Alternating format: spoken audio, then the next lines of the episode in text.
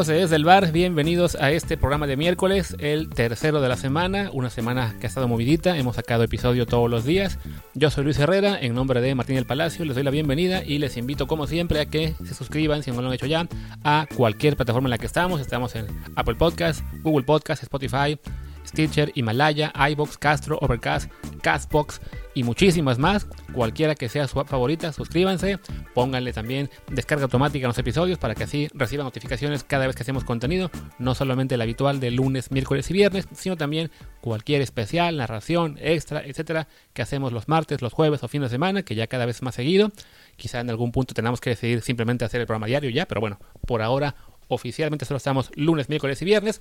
Y bueno, es el caso de hoy. Nos toca el episodio regular que, eh, bueno, como ya ayer martes sacamos la emisión especial por la noticia de que Lionel Messi se va del Barcelona, o que al menos eso le informó el club, pues bueno, eso nos dejó ya con, digamos, el, el, tema fuerte del día sigue siendo Messi, no, no hay en este momento grandes bombas en el fútbol europeo en ese sentido. De la Liga MX, pues ya hablamos muy a fondo con Luis Friedman el, el pasado lunes. Y entonces estábamos pensando en hoy aprovechar para presentarles un contenido especial que grabamos Martín y yo hace unas semanas, precisamente en previsión a días en los que a lo mejor no hay tanto contenido y quizá es una buena oportunidad para, eh, para hablar de otras cosas. Y ya estaba yo listo para subir ese episodio a nuestro servidor cuando sale un bombazo informativo que es el hecho de que los Milwaukee Bucks de la NBA deciden boicotear el partido 5 de su serie contra el Orlando Magic como parte de bueno, la protesta que está de nuevo en Estados Unidos eh, surgiendo por un incidente más de corte racial de la policía con un hombre negro desarmado, en este caso en Wisconsin, un hombre llamado Jacob Blake, que recibió siete tiros por la espalda a manos de la policía. Hay video del incidente, Evidentemente no tenemos toda la información de lo que ocurrió en ese incidente. La policía dice que el tipo tenía un arma o que, o que estaba desobedeciendo o que amenazó con ir a su carro por, la, por, por, una pistola. Pero bueno, lo que se ve en el video claramente es que el tipo simplemente los está ignorando, eh, camina hacia su carro y los policías le disparan. Eh, un policía le dispara siete veces, lo cual pues a cualquiera que no vive en Estados Unidos, que yo creo que le parece bastante poco razonable pensar que por el simple hecho de ignorar a un policía, pues te merezcas siete disparos por la espalda, ¿no? Pero bueno, sabemos que en Estados Unidos la situación en ese sentido está muy, muy, muy tensa. Precisamente la NBA ya, ahora que regresó a jugar en este modo burbuja en Orlando, ya en, antes de que comenzara hubo eh, jugadores que no estaban seguros de querer jugar porque sentían que eso le quitaba espacio mediático a las protestas del movimiento Black Lives Matter, eh, que, estaba en ese momento muy fuerte por otro incidente que había sido el, el, el del homicidio de George Floyd a manos de policías que le pusieron la rodilla en el cuello. Entonces, bueno, es, al final se decidió jugar, la NBA decidió también darle más espacio a la, a la protesta social, a Black Lives Matter en sus transmisiones. Y se da este incidente, se da en Wisconsin, que es el estado donde se encuentra Milwaukee, y por tanto los Bucks se unen a la protesta y eh, no hay en ese sentido partido el día de hoy, el Magic los apoya. En el momento en que yo grabo esto no hay resolución de si el juego simplemente se va a recalendarizar o si hubiera un default para, para los Bucks y tampoco hay claridad de si de hecho en general la liga continuará con normalidad porque a fin de cuentas pues no, no son los únicos los jugadores de Milwaukee los que están en este momento eh, pidiendo mayores acciones de protesta por una situación que bueno que desde fuera creo que la mayoría podemos coincidir en que es realmente eh, deprimente ver que en Estados Unidos la policía eh, tenga tantos casos de ataques a eh, ciudadanos afroamericanos desarmados y se nieguen a aceptar que hay una carga intensa de racismo ahí. Pero bueno, más allá de este comentario breve que, que estoy haciendo yo en este momento, creemos Martín y yo que ya será posible quizá en el episodio del viernes hablar, esto, hablar de esto con más calma, también no solamente desde la perspectiva, digamos, esta social eh, del tema racial en Estados Unidos, también bueno, de lo, que, de lo que pasará en general en la NBA, ya para entonces tendremos mayor información. Y por lo tanto, bueno, por lo pronto es, nos, nos quedamos con ese comentario breve de hoy y ahora sí les voy a dejar con este contenido que preparamos Martín y yo, que es una entrevista muy especial, que bueno, espero les guste y dicho esto, nos vemos seguramente el viernes, a menos que pase algo más que nos obligue, como cada vez se hace más costumbre a aparecer de nuevo mañana. Recuerden, suscríbanse, dejen los reviews 5 estrellas y ahora sí, lo dejo con esta entrevista muy especial en Desde el Bar.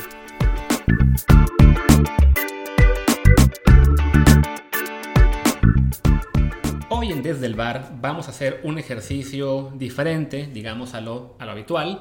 En lugar de nuestros roles habituales como comentaristas de los temas del momento, hoy seremos entrevistador y entrevistado. Yo, Luis Herrera, seré el entrevistador y como invitado especial tenemos el día de hoy a el señor Martín del Palacio. Martín, ¿cómo estás? Bien, bien, gracias Luis. Un entrevistado que escribió un libro que se llama El Entrevistador y la entrevista va a ser sobre mis entrevistas, lo que lo hace aún más divertido. Pero bien, aquí, contento, haciendo lo que más me gusta, que es hablar de mí. Mira, qué ¿no? No, no, no, no sé por qué no me extraña. Pero bueno, en este libro que Martín escribió y publicó hace ya que unos cinco años quizás. No, eh, seis años, 2014. Seis 2014. Bueno, incluyes lo que fueron no solo las entrevistas en sí, sino más bien como toda la experiencia de hablar con personajes muy importantes del fútbol y el deporte internacional. Entre ellos, pues podemos contar a Leo Messi, que lo entrevistaste cuando aún era muy joven, a Pep Guardiola, entre ellos, a Zinedine Zidane también, si no me equivoco. A Zinedine Zidane, sobre todo después del libro. En, en, aquel entonces, cuando, cuando salió el libro, no lo había entrevistado. Solamente en la gala de FIFA había hablado, intercambiado unas palabras, pero después sí lo entrevisté dos veces largo. pues bueno, vamos a empezar con esto y es, primero que nada, él ¿Cómo llega para ti esta oportunidad de entrevistar a tantos personajes de tal nivel en el fútbol mundial que, bueno, no es algo habitual para un periodista mexicano? No, no, no. Eh, bueno, en realidad bastante de casualidad es algo que cuento en el libro, que es que yo estaba en las Olimpiadas de Atenas en 2004 y de pronto me escribe mi tía diciendo que se había encontrado una amiga de la infancia y que esa amiga de la infancia tenía un hijo que también estaba en Atenas. Mi tía es argentina, mi familia materna es argentina y bueno, este, chico es eh, argentino también y estaba cubriendo las el torneo de fútbol de Atenas para la FIFA. Intercambiamos un par de mails, él y yo, pero no nos pudimos encontrar. Hasta que al año siguiente yo fui a Buenos Aires y ahí sí nos encontramos. Y pues, pasó muy buena onda y justo coincidió que ellos necesitaban a alguien que hiciera unas entrevistas en México y no tenían a nadie. Entonces me preguntó que si podía hacerlas. Yo hice tres entrevistas, me acuerdo una, la más importante, con Hugo Sánchez. En aquel entonces yo cubría mucho a Pumas, me llevaba muy bien con Hugo, entonces les hice la entrevista con Hugo, a ellos les gustó mucho.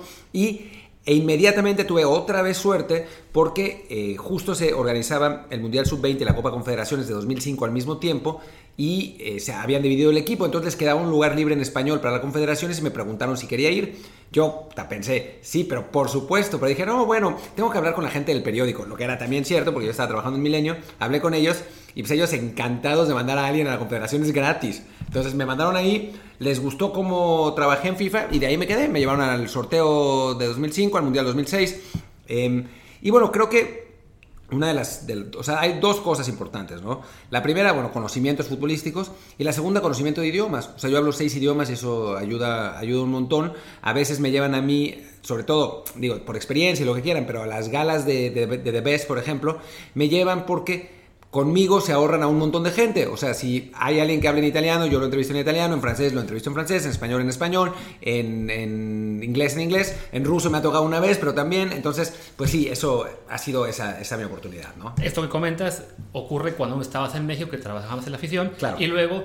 Eh, el año, al año siguiente, recuerdo, porque trabajábamos ya en ese entonces en el mismo periódico, era Excelsior, tú decides irte de México y mudarte a Barcelona ¿Influye en esto tu rol con FIFA o al contrario, digamos, tuviste la suerte de que ellos dijeran, vale, vete y seguirás con nosotros entonces? Y, no, a ver, influye el hecho de que les pregunté y me dijeron, sí, vete. Y si sigues mandando cosas, nosotros te vamos a, seguir publicando. Eran tiempos además donde no tenían tantos colaboradores, entonces, pues prácticamente lo que les mandaba eh, lo publicaban. Siempre era, trataba de que fuera de calidad, no es que les mandara cualquier cosa, pero sí había como más, más apertura, ahora es más complicado.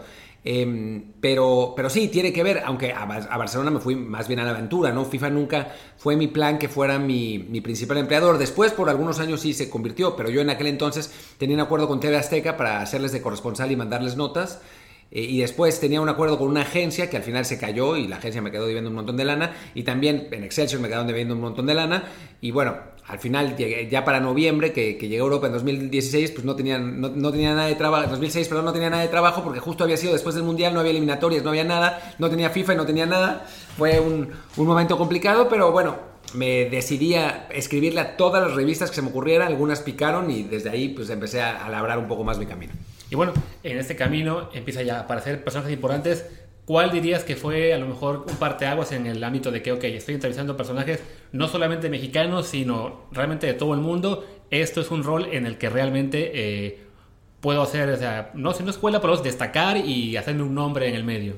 Pues mira, yo creo que hubo dos eh, importantes. La primera fue la el día de medios del Barcelona antes del Mundial de Clubes 2006. El Barcelona había sido campeón de la Champions en 2005-2006 e hicieron un eh, día de medios, siempre se hace un día de medios, donde FIFA y otros eh, broadcasters pueden entrevistar a algunos de esos jugadores. Bueno, a mí me tocó ese, ese día de medios y ese fue el día en el que entrevisté por primera vez a Leo Messi. Y es, la, anécdota es divertida porque yo iba a entrevistar a Ronaldinho. La idea es que iba a entrevistar a Ronaldinho, pero Ronaldinho no llegaba, estaba en alguna parte.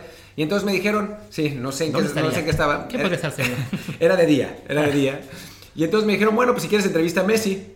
Y yo decía, bueno, pues voy a entrevistar a Messi, ¿no? En aquel entonces era como un joven prodigio, pero no y eh, bueno, era muy divertido porque lo trataba, lo, entrevistaba, le decía, bueno, Leo, ¿qué opinas? Y bueno, eso opina. Nada, hablaba súper bajito, ¿no? Al, final, digo, publicamos la entrevista y todo, pero pues estaba complicado porque no dijo nada, ¿no? El Messi de ese entonces al Messi de ahora, absolutamente nada que ver.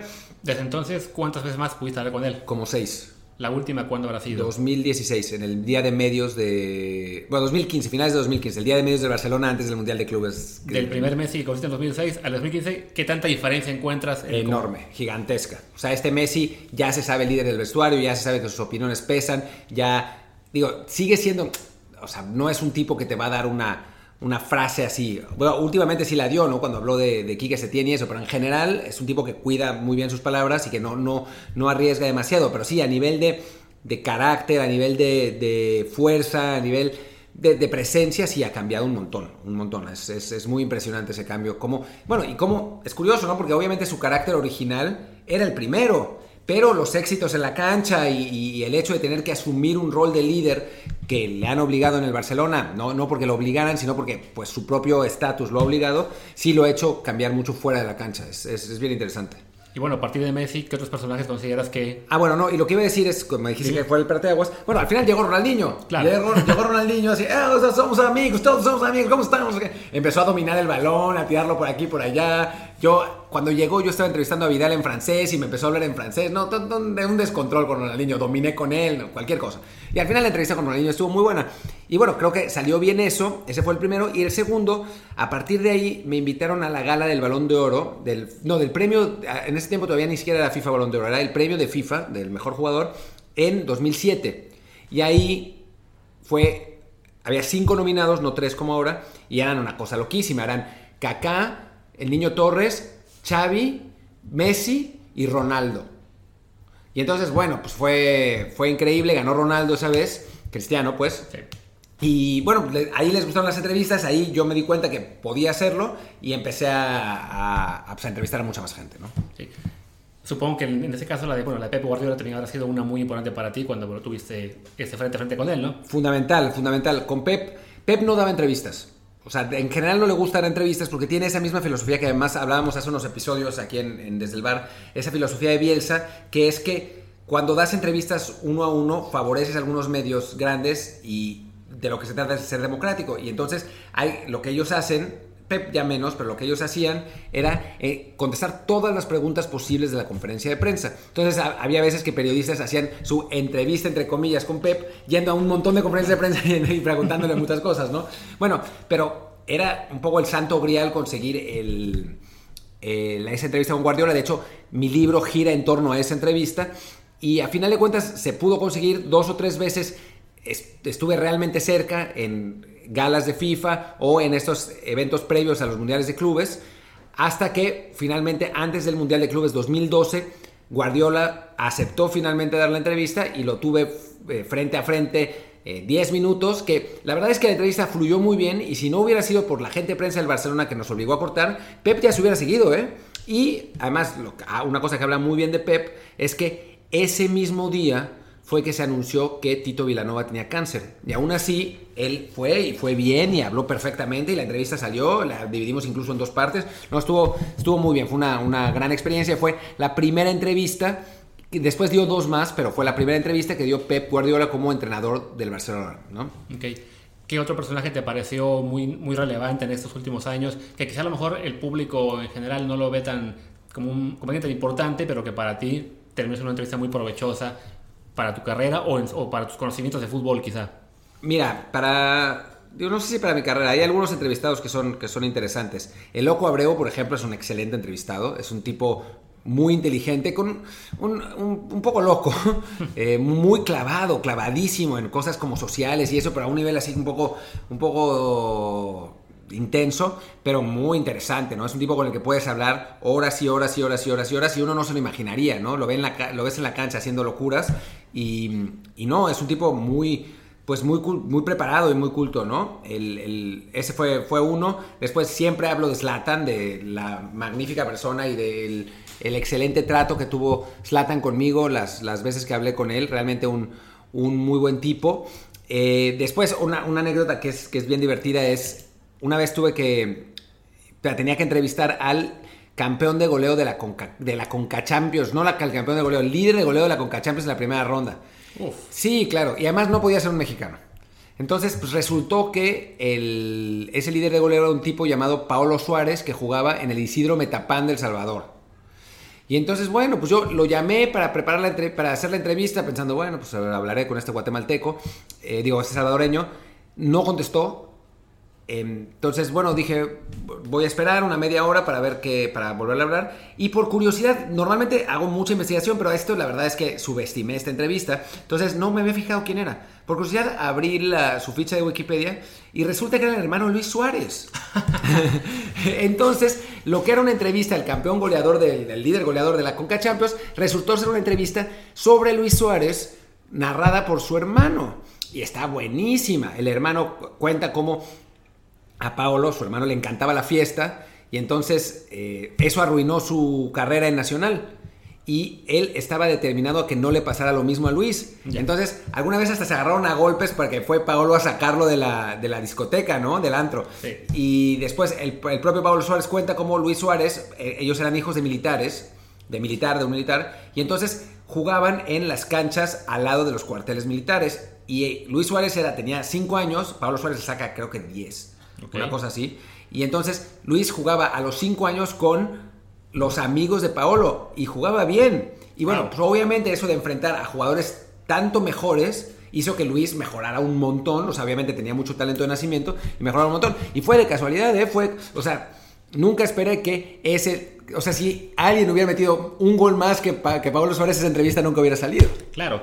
Y justo te iba a preguntar algo por decir, ¿no? De que, eh, ¿qué, te había pasado alguna vez que alguna entrevista a la que llegaras quizás no tan preparado y sintieras tú que no le sacaste mucho jugo? En este caso, bueno, sí, por la casualidad de que no te contestara, lograste, pero bueno, ¿te ocurrió más adelante o antes que alguna dijiste, uy, quizás si a este lo hubiera, la hubiera pensado un poquito más, o si hubiera tal vez eh, investigado antes de, esta persona, le pudimos haber sacado un poco más a este plaza práctica? Sin duda, sin duda, muchas veces, muchas veces que, sobre todo cuando hay eventos, o sea, me pasó por ejemplo una vez antes del Mundial de 2010 que había un evento de Adidas con un montón de jugadores. Entonces, saqué por ejemplo una gran entrevista con em, Nelson Aido Valdés, que porque me contó un periodista justo antes de entrar a la entrevista, otro periodista, que Aido Valdés había vivido en el estadio de... Era tan pobre que había vivido en el estadio del Olimpia, creo que del Olimpia, cuando hizo sus pruebas para quedarse, ¿no? O sea, abajo del estadio había un cuartito donde vivían otros, otros cinco, ¿no?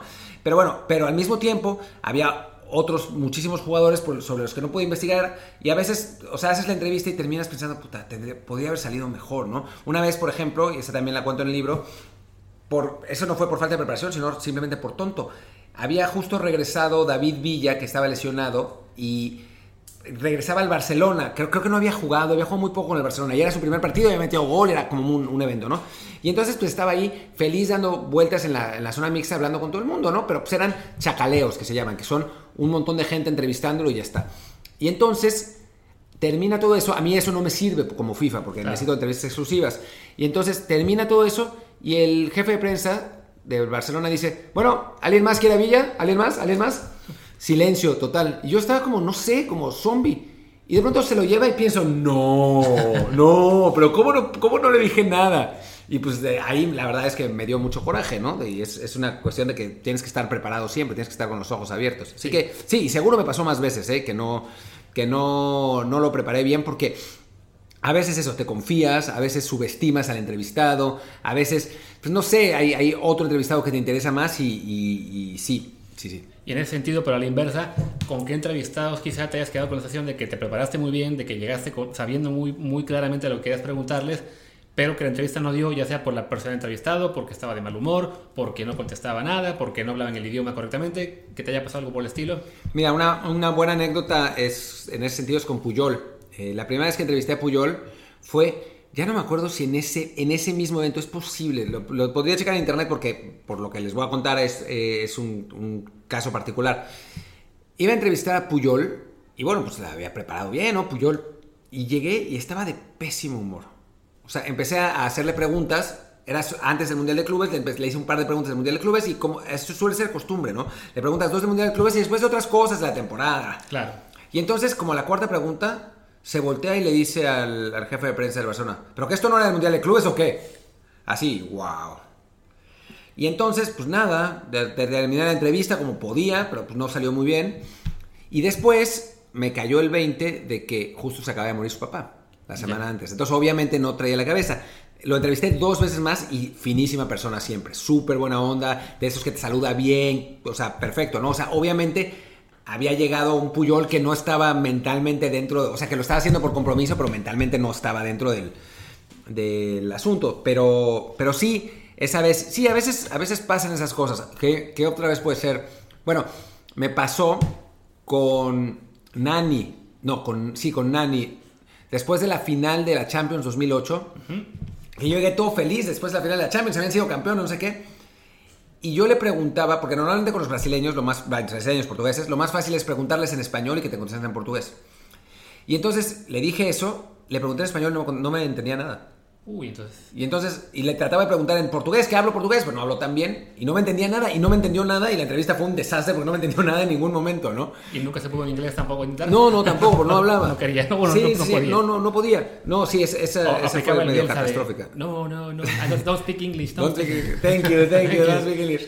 Y al mismo tiempo, eh, después hice Carlos Tevez, que me rescató todo el asunto, que contaba cómo les ponía cumbias a, los, a los otros jugadores en el vestidor. O sea, más en la onda que esperaba originalmente, ¿no? Y bueno, después de todas estas personas que hacen, que has entrevistado, estas anécdotas, estas experiencias, ¿en qué punto decides, ok, todo lo que he hecho, no solo a nivel de entrevistas, sino además las peripecias para conseguirlas o para que salgan bien, ¿en qué punto dices, ok, esto vale la pena pasarlo a un libro? Pues mira, yo lo que pasa es que es- estudié una maestría de creación literaria en Barcelona y uno de mis profesores era Juan Villoro.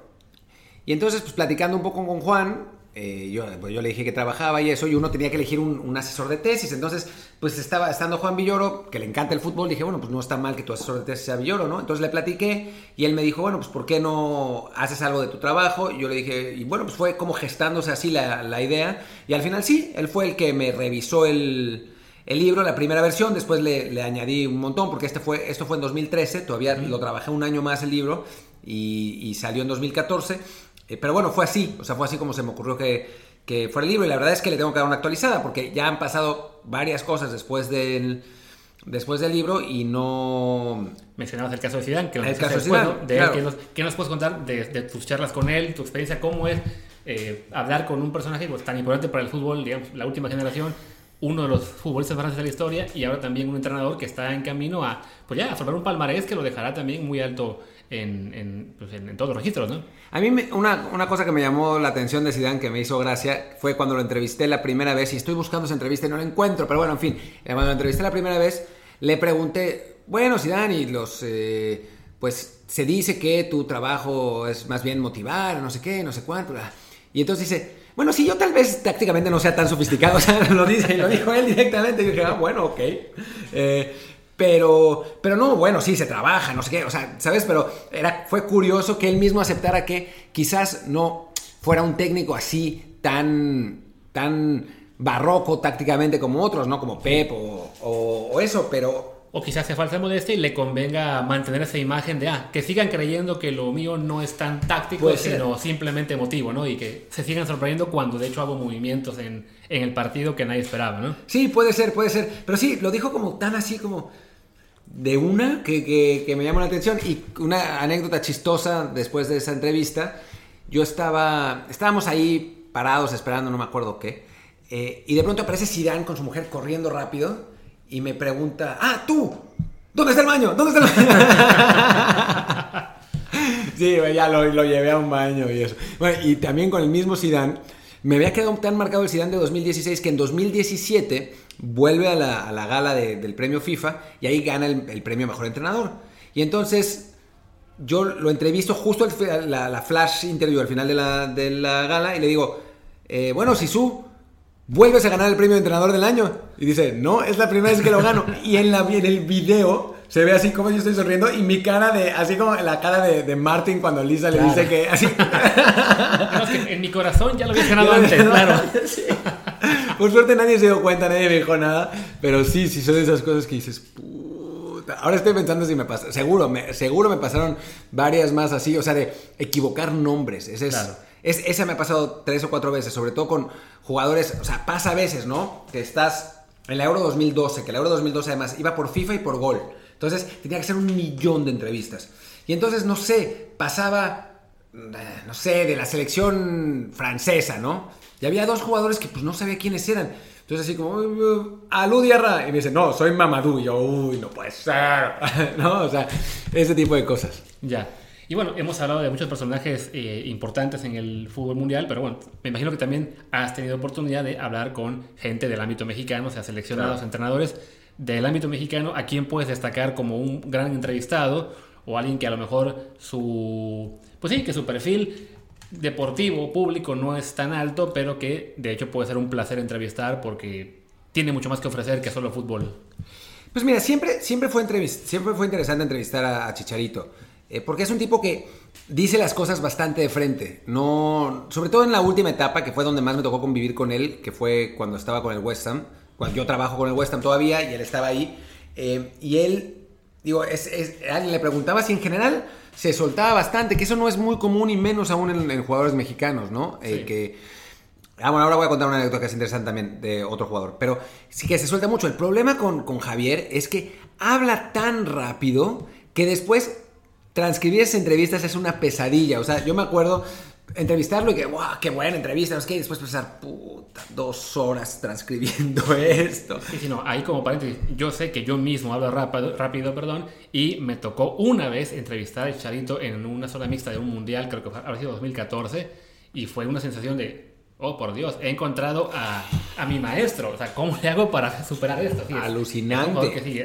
hablar con él 10 minutos es, como dice Martín, dos horas de transcribir todo. Sí, y bueno, una, anécdota interesante con, un jugador mexicano fue con Rafa Márquez. Rafa Márquez le había puesto un veto a la prensa después del Mundial 2006. Se negaba a hablar con la prensa. Y bueno, yo, siendo FIFA, creo que además se había como medio retirado de la selección, no me acuerdo exactamente qué pasaba. Pero bueno, siendo FIFA, pues yo pensé, bueno, quizás si lo quiere romper, lo va a romper con nosotros, ¿no? Y esto a hablar de dos cosas, una de, de Rafa y después otra del medio mexicano. Y lo hablé, empecé a hablar con eh, su representante, con Enrique Nieto, y bueno, fueron negociaciones y negociaciones y negociaciones hasta que por fin dijo, sí, va, Rafa va a hablar contigo. Un día antes de la entrevista, sale publicada una entrevista con Rafa en esto. Hmm. No, no es cierto, yo ya había hecho la entrevista. Ah, claro. Ya se había hecho la entrevista, estaba programada para el martes, ponle. Y yo le digo, le digo a Enrique, perdón, pero que nadie saque esto, por favor, porque... O sea, que, que, que o sea, que espérenme hasta el, hasta el martes, porque ya... Sí, sí, no hay problema, no te preocupes, no es que... Toma, sale la entrevista con Schwartz en el esto. Uy. El domingo. Bueno, nadie la peló. Ningún otro medio la peló. Nadie hizo eco de nada. Sale nuestra entrevista, creo que el lunes, todo el mundo. Rafa rompe claro. su silencio con FIFA. La típica. Y eso habla, habla del, del, medio mexicano, ¿no? Digo, al final, para mí mejor porque yo quedé como, como el, que, el que rompió el silencio, pero realmente quien lo hizo fue Schwartz. Y después, después, en fin, es una historia más, más complicada que eso. O sea, yo le platiqué a mi amigo Roberto Velázquez que había una parte de la entrevista que me habían pedido que no publicara, porque Rafa lo que hizo en esa entrevista fue, yo le dije, oye Rafa, ¿cómo te sientes de esta situación ahora rompiendo el silencio? Y se soltó con una diatriba así, pero ¡oh! contra los directivos, contra el fútbol mexicano, contra todo el mundo, así, re, sal, salió arrasando. Literal le hice dos preguntas en esa entrevista. Y fueron claro. como 20 minutos de charla, o sea, no paró. Y para Rafa, que es un tipo que normalmente no habla mucho. Entonces, hubo una parte que era así innecesariamente dura, pero así durísima, ¿no? Y entonces me dijo su representante, oye, sabes que esa no la saques. es, demasiado. Y yo dije, bueno, sí, no te preocupes, somos FIFA, tampoco se trata de, echar a nadie de cabeza, ¿no? Y entonces yo hablando con mi amigo Roberto Velázquez, que lo, habrán visto o lo verán en uno de los episodios, le conté, oye, es que Rafa dijo esto que no podemos publicar. Me dice, yo la saco en Milenio porque estaba trabajando en Milenio. Yo le dije, no, no, no se puede salir en Milenio, ¿no? Y entonces Roberto lo platicó a alguien más, que no voy a decir quién, quién fue, pero lo platicó a alguien más. Y de pronto, al día siguiente, salen en los trascendidos de David Medrano, mm. a quien detesto desde entonces, y Héctor Huerta, a quien detesto desde entonces en ESPN, diciendo, hay una parte oculta de la entrevista de Rafa Márquez con FIFA y el reportero le está vendiendo el mejor postor. Uh, no, ahí ya. Por suerte en ese entonces yo no era nada conocido, mi nombre no existía, entonces yo era el reportero, no, o sea, no, no existía Twitter, o sea, si no, yo me hubiera metido un problema verdad. Y me habla, el representante me dice, oye cabrón, ¿qué onda? Y yo le dije, no tengo idea, esto no tiene nada que ver conmigo. Y me dice, pero es que tú, no sé qué. Yo le digo, a ver, si yo hubiera estado vendiendo esa entrevista, ya estaría publicada. O sea, a mí esto no me está ayudando nada, ¿no? Al final no salió nada, ¿no? Obviamente, porque yo no estaba vendiendo ninguna entrevista, pero sí, o sea, eso te dice cómo, cómo está el medio mexicano a veces, ¿no? Y cómo son los golpes bajos y, y esa historia. Además, el medio mexicano, un medio en el que realmente el formato de entrevista no tiene quizá la fortaleza o el seguimiento que en Europa, por ejemplo, o en Estados Unidos, donde una buena entrevista puede ser no solamente material para que un periódico la lleve en portada y los demás no la pelen, sino ser el punto de partida para la agenda informativa de un día y en ocasiones hasta más, ¿no? Si el tema es realmente importante, ¿no? Bueno, que eso pasó con, con la entrevista de Rafa, porque Rafa estaba eh, totalmente, eh, te digo, fue una entrevista que hasta le tuvimos que quitar un poco de fuego porque se había se había prendido de verdad. Y, y, un, digamos, y el reverso de la moneda, cuando el que hace una pendejada es uno, es una vez que entrevisté a Memo Ochoa, yo, estaba, había en aquel entonces una revista que se llama Sports Illustrated Latino, que era para, em, bueno, para latinos en Estados Unidos, y pagaba un montón, pagaba unas fortunas por artículo, y me contactaron a mí, yo estuve publicando artículos, me estaban pagando un montón. Y entonces me encargan una entrevista con Memo Ochoa, que Memo Ochoa, esto fue antes de 2000, fue en 2007, 2008, ¿no? Y Memo era como, pues, el niño maravilla que estaba surgiendo, no sé qué, ¿no? Y entonces voy, le pregunto a la gente de América si puedo hablar con Ochoa y me dicen, no, para Sports Illustrated no. Le digo, bueno, pero lo hago también para FIFA. Ok, sí, para FIFA sí. y entonces voy a hacer la entrevista, entrevisto a Memo y entonces le hago una entrevista muy larga intencionalmente para que la mitad saliera con Sports Illustrated y la mitad saliera con FIFA. Y entonces yo se la paso a Sports Illustrated y se la paso a FIFA y en FIFA digo, por favor aguántenmela una semana que salga, o sea, ellos no sabían que, que, había sacado en Sports Illustrated y Sports Illustrated no sabía lo, de FIFA. Si hubiera sido un poco más inteligente, le hubiera blanqueado a los dos. No pasaba nada si les decía, ¿no? Pero, pero no lo hice. Y entonces le dije a FIFA, aguántenme, por favor. Pero no sabían por qué. Y yo me fui de vacaciones tranquilamente. y de pronto me llama el de Sports Illustrated furioso y me dice, ¿por qué salió esta entrevista con Memo de FIFA? Claro. Y entonces le hablo a la gente de FIFA y me dicen, ah, es que como no teníamos entrevistado, la metimos. Y yo así como, puta, no puede ser. Y me corrieron de Sports Illustrated. Uf, pues sí, ahí sí ya. Me corrieron. Me dijeron, es que además es nuestra, entrevista de portada. Y yo les decía, y me decían, me dijeron, ¿es la misma entrevista? Y ahí dije, no, no, no, no es la misma entrevista. Son dos entrevistas completamente distintas. Sí, pero igual, no es que. Después me recontrataron, ¿eh? Ah, o sea, no encontraron a nadie más que pudiera hacer ese trabajo y me recontrataron. Pero me corrieron, me corrieron como por. O sea, duré como seis meses fuera de la revista por eso. Y la verdad sí fue doloroso. ¿Sabes cuánto me pagaron por esa entrevista? ¿Cuánto? 1.200 dólares. Uh, 1.200 dólares. Para la gente que no está en el medio, que, o sea, que, no tiene una idea clara de cuánto se cobra esto, sí, 1.200 por una sola entrevista, créanme, es una muy, muy buena cantidad. Nunca nadie me pagó ese dinero por una entrevista así. Nunca, nunca, nunca. Y yo me quería matar, me quería matar. Pero bueno, en fin, eso. A veces uno también comete pendejadas, sin duda. Así es. Y bueno, ya para ir cerrando esta entrevista al entrevistador, que a su vez entrevista a otros, ¿Qué entrevista te falta por hacer? ¿Qué, personajes te, gustaría encontrar en los próximos meses, años así, del, mundo actual del fútbol quizá? A ver, siempre he dicho, antes quería entrevistar a Beckham, ahora ya no, se me antoja tanto, pero siempre he dicho que me encantaría entrevistar a Mourinho. y Mourinho se me, se me ha escapado, se me ha escapado, no va a las galas a no ser que gane, como últimamente no ha ganado ni una vez, entonces no, no he podido hablar con él. Estaba programado un día para hablar y no llegó. Em, sí, yo creo que, ese es porque de la nueva... Bueno, Haaland creo que sería interesante, sobre todo porque es un buen reto. Como no le gustan las entrevistas, entonces eh, creo que, que, sería un buen reto. A Mbappé ya lo entrevisté, o sea, de la nueva generación a Mbappé ya lo entrevisté y es es un tipo muy interesante, muy maduro para su edad. La verdad se nota que, que está muy preparado para, para asumir ese rol de, estrella. Con Neymar he hablado cortito, no, no muchísimo. Pero bueno, sí, de esa nueva generación de grandísimos talentos, pues creo que Haaland es el que más me llama la atención y que, todavía no, no me ha tocado. Y sí, de técnicos, ya entrevisté a Klopp, que era algo que me, que me faltaba y eso estuvo buenísimo. Em, pero Mourinho estaría espectacular. Además, un tipo que es un gran, gran personaje. Y yo tengo la impresión de que es un. que me pasaría, no al mismo nivel, pero me pasaría un poco como Zlatan. Que es un tipo que es mucho mejor persona de lo que parecería cuando aparece en los medios. Claro que sí. Pues bueno, con eso ya llegamos al final de la entrevista. Antes que nada, bueno, Martín, tu libro, ¿dónde se puede encontrar, dónde se puede comprar o cuándo por fin saldrá una segunda edición? En Amazon se puede encontrar y se puede eh, comprar. Lo tengo además en promoción, está más barato de lo que va a salir en el futuro, así que, que lleguenle. Eh, en cual, lo pueden pedir en, formato físico y en formato electrónico. Y sí, supongo que ahora si vuelve a implementarse la cuarentena así a full también para nosotros en Europa, pues le, puedo meter un poco más de mano y y ampliarlo. Y bueno, les prometo a quienes lo hayan comprado originalmente en los últimos meses, porque tampoco se trata de agandallar y comprarlo en 2014, en los últimos meses que les regalo la edición ampliada cuando salga. El libro simplemente El Entrevistador. El Entrevistador. Entrevistador por Martín de Palacio. Pues Martín, muchas gracias por estar con nosotros en Del Bar, eh, desde el bar, perdón. Esperemos que estés con nosotros pronto, más adelante, como invitado. No sé cuándo va a pasar. y bueno, por lo pronto entonces llegamos al final de esta emisión que vamos a comenzar. No sabemos cuándo se publica porque es uno de estos programas enlatados que estamos dejando para cuando estemos cada uno por nuestro lado de vacaciones. Así que, sea que hoy sea lunes, miércoles o viernes, pues muchas gracias. Yo soy Luis Herrera, mi Twitter es arroba luisrha. Y bueno, a Luis también le va a tocar ser entrevistado, ¿eh? o sea que, que, no, que no se escape. No, no sé si de mañana o pasado, pero va a ser. Algún día. Y bueno, yo soy Martín del Palacio, mi eh, Twitter es arroba martindelp.